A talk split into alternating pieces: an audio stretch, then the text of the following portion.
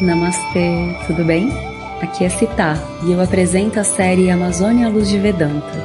O tema de hoje é As riquezas da cultura Xanenawa e de todas as tradições indígenas. Om Shri Guru Pyo Namaha Hari Om Bom dia pessoal. Então, agora vamos falar um pouco das práticas ancestrais que foram realizadas aqui nos primeiros dias de vivência. Passei até mais de um dia aqui sem gravar áudio para vocês porque é tudo tão intenso e a gente precisa processar, né, para poder compartilhar depois. Então, ao chegar na, na vivência e tudo começar a fluir, né, a gente teve um dia de descanso, né? Eu cheguei um pouco antes do resto do grupo, então eles tiveram, na verdade, um dia de descanso. E depois a gente fez a aplicação de é, três medicinas, né? A sananga, a pintura e o uni, né? Que o uni também conhecido como ayahuasca. E nesse, nessa, nessa combinação, né? Tem muitas é, tem um processo né, que o nosso corpo passa. Eu até minto, a gente teve cinco medicinas. A gente teve também um banho de ervas. E tivemos também o rapé. Então imagina, né? Em um dia o seu corpo passa por uma revolução, né? Porque é muita coisa que ele está recebendo ali no, no, plano espiritual, sobretudo, mais do que no plano físico, né? Porque fisicamente você é só um, um banho que você está tomando, né? Mas o efeito disso dentro da sua mente, dentro de você, mostra que tem algo interno acontecendo, né? Então, eu achei que eu poderia dedicar esse áudio a, falar um pouco sobre cada uma dessas experiências e assim vocês viajam comigo. Então, vamos começar pelo Sananga que é um colírio, que inclusive na tradição védica, no Ayurveda, parece que tem o mesmo nome. Um colírio que se aplica nos olhos também chama Sananga. E ele é bem assim. Como é que a gente pode dizer? Meio assim apimentado para os olhos, né? O olho começa a lacrimejar, lacrimejar, sabe? Com uma, uma força assim imensa, sabe? E dá um desespero, né? Dizem que é muito bom assim para tirar uma olhada da cabeça, tirar pensamento ruim, tirar é, problema no olho também fisicamente falando, sabe? Então esse essa foi a primeira medicina. Dura assim uns 20 minutos de, de olho ardendo, vamos dizer assim, sabe? E depois a coisa passa. Claro que se você tem alguma coisa para tirar de dentro do sistema, às vezes você pode ter um desconforto um pouco maior, dá um desespero, você grita, e é isso aí, né? É, o banho de ervas foi a segunda medicina que a gente aplicou. Ele é um banho de muitas ervas da, da floresta que eles colocam dentro de um tipo de um caldeirão imenso. Aí prepara aquela água e com aquela água ele vai. É, você senta numa cadeira e o pajé vai com umas folhas assim jogando aquela água em você. Você fica de olhos fechados, recebendo aquela energia, né? E o que eu sinto assim do, desse banho aqui, é, por mais que seja só um banho, é, existe um conforto que você recebe ali dentro, sabe? Apesar desse lugar ser quente, o banho ser quente, você está sentado é, com pouca roupa num lugar que tem mosquito, sabe? Quando a água vai caindo, existe um, relaxamento muito profundo que, que acontece, sabe? Eu acho que, inclusive, para mim foi fundamental, porque eu já estava tenso esses dias esperando a vivência e tudo mais. Isso meio que me centrou. Aí, ok, aí a pintura. Então a pintura é uma parte que é, é feita em dupla, né? Você não se pinta, alguém pinta você, sabe? E às vezes, né, se direciona a pessoa do que você quer, mas no nosso caso que a gente não conhece muitas pinturas, então a pessoa acaba escolhendo, né? O pai já escolheu para mim o corpo da jiboia. O, o Yoshi fez, teve a cabeça da jiboia, eu tive o corpo da jiboia, que é o padrão que tem no corpo da jiboia, né? E, enfim, vai pintando com genipapo. Você acha que não vai ficar preto, porque o genipapo é, quando tá aguadinho assim, ele é, ele é clarinho, né?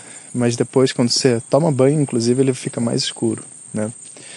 Então essa foi foi a pintura. Na pintura também existe uma coisa assim de uma uma identificação, sabe? Que nem quando você põe um uniforme de, de judô, assim, um kimono para treinar, né? Você ganha uma, uma convicção interna. Você se olha no banheiro, você se olha andando sem camisa, com aquelas marcas todas, olha as outras pessoas, como na tradição védica também, que você vê o pessoal com a marca na testa, né? Existe uma lembrança do propósito e de tudo mais.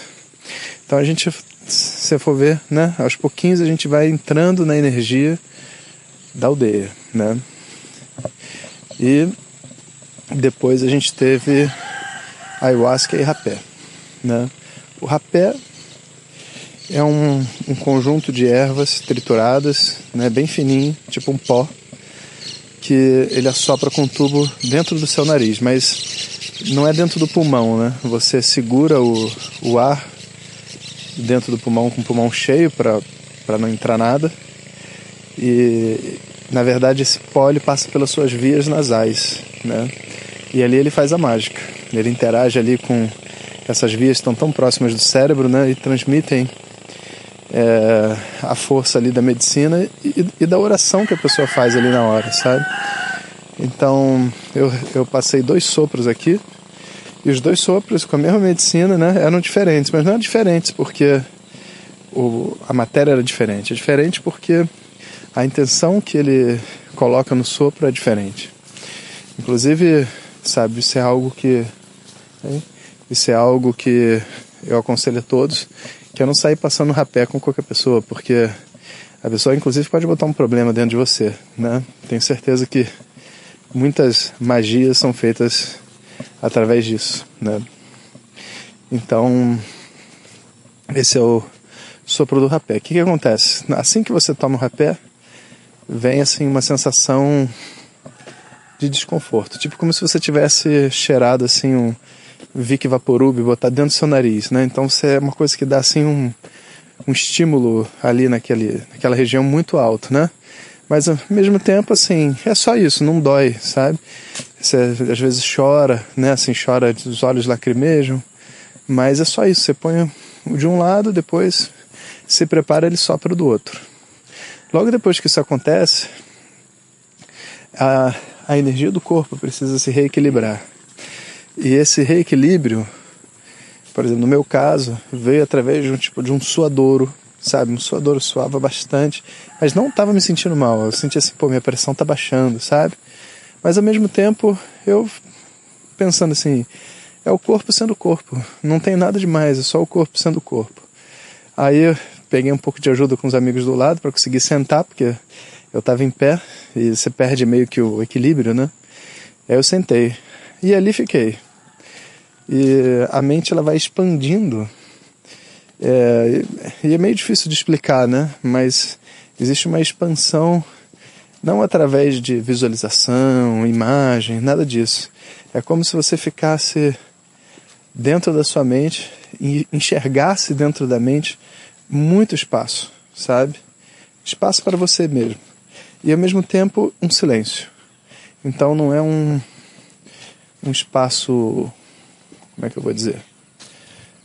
Não, não é você dentro da sua mente, é você dentro tipo assim, de um universo, sabe? E esse universo preenchido por um silêncio, dando ali, sabe, a, a direção, sabe?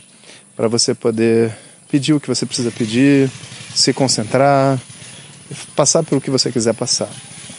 E esse é o momento também que se a pessoa tem os guias junto dela, o guia conversa com ela, né, para poder orientar, sabe, por onde ir, como fazer, né? E no meu caso, por exemplo, eu estava com a necessidade de tirar alguma coisa dentro de mim. Então, a hora que veio a força do rapé, né, eu me conectei a essa necessidade e rapidamente, né, botei ali para fora é, fisicamente parece assim que você está vomitando, mas não tem nada saindo de dentro de você, né? Mas existe um tipo um ar, um ar saindo, que a gente entende que é, essas energias estranhas que se alojam dentro da gente, muitas vezes ficam nos pulmões, sabe? E quando você faz aquele movimento, sabe, de ah, aquilo ali ajuda, né, a sair.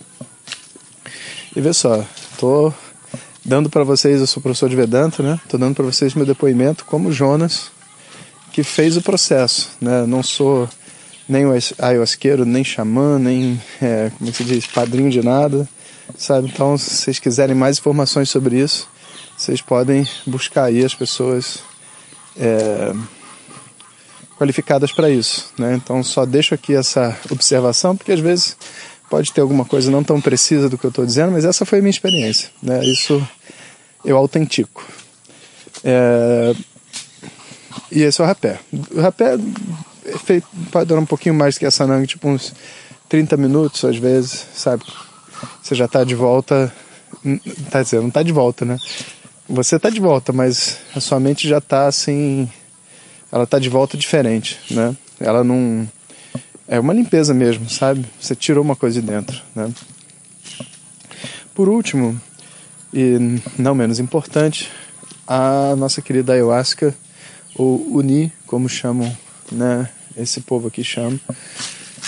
E a gente fez uma cerimônia de noite inteira. Começamos assim, tipo, nove da manhã, nove da noite e terminou lá para umas seis da manhã. No final ninguém já aguentava mais, assim, era, né? Tá ali na força, com sono e tudo mais. Agora, é, também é uma, quer dizer, também não, né? É uma experiência é indescritível você estar tá em contato com a força. É, muitas pessoas, especialmente né, no Brasil, que a gente não tem muito acesso a nenhuma outra prática ancestral, né? Ou pelo menos não tinha. A gente não só conhece a, a força, vamos dizer assim, através da ayahuasca. Quem conhece, conhece através da ayahuasca. Mas eu preciso dizer que assim, essa força, ela também está presente através de outros canais da meditação, do pranayama, da dança, do, do tambor, um monte de, existem várias portas para você entrar nesse lugar, né? Então, os pajés são somos todos assim porteiros, sabe? Pessoa sentada na frente da porta porque gosta muito de, do outro lado de lá, abrindo a porta, ou melhor, abrindo a porta não, indicando para as pessoas onde é a porta quando as pessoas vêm perguntar, sabe?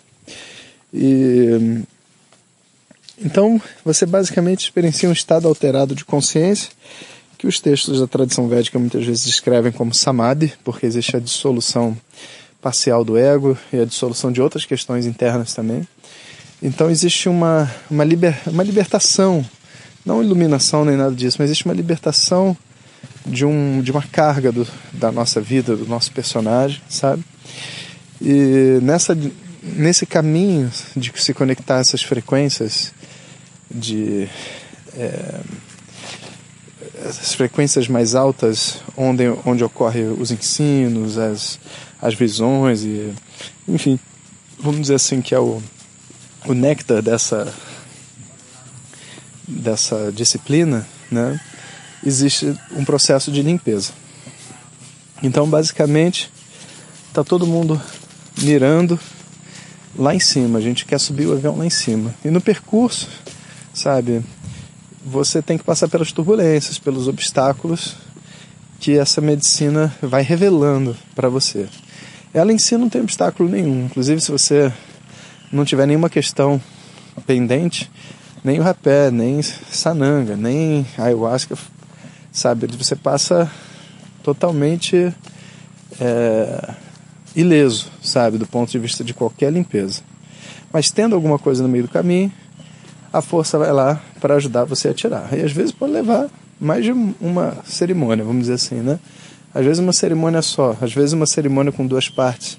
Você começa numa parte, aí você toma de novo, aí na segunda parte você elimina, né?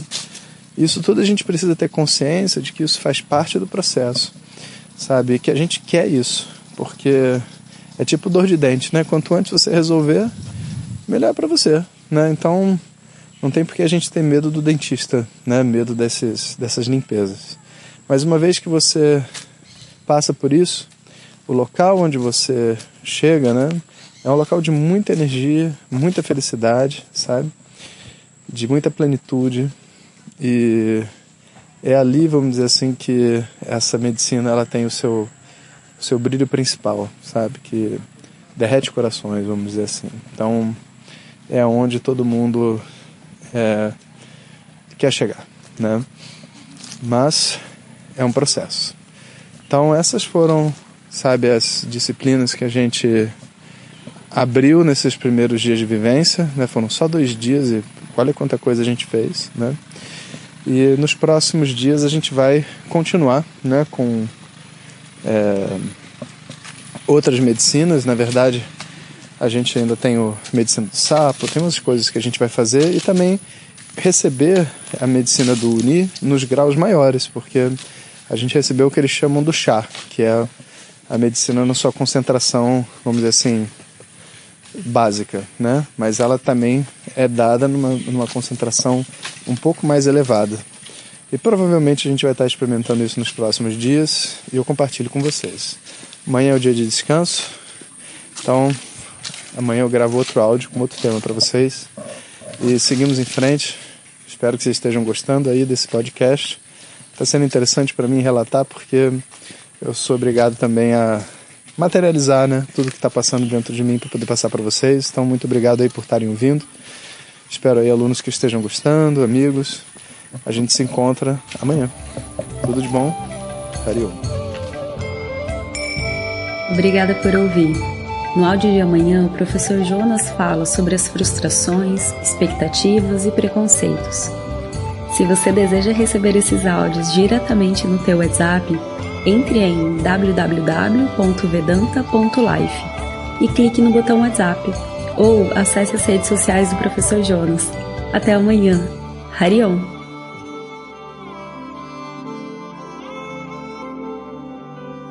As práticas ancestrais realizadas nessa experiência foram executadas dentro dos ritos tradicionais e com devido acompanhamento. O professor Jonas tem vasta experiência com as práticas ancestrais. Portanto, não repita em casa ou faça uso dessas práticas em locais desconhecidos ou se tiver questões de saúde física ou psicológica. Procure por médicos e profissionais qualificados.